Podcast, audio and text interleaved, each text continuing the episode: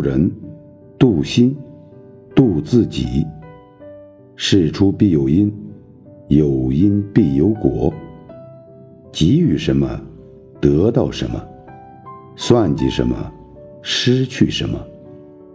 度人等于度己。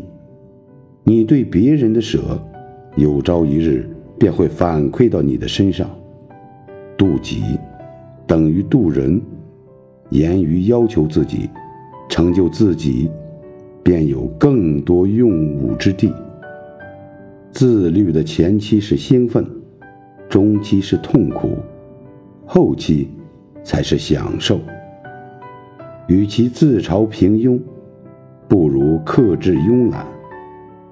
低级的欲望，放纵即可获得；高级的欲望，克制才能得到。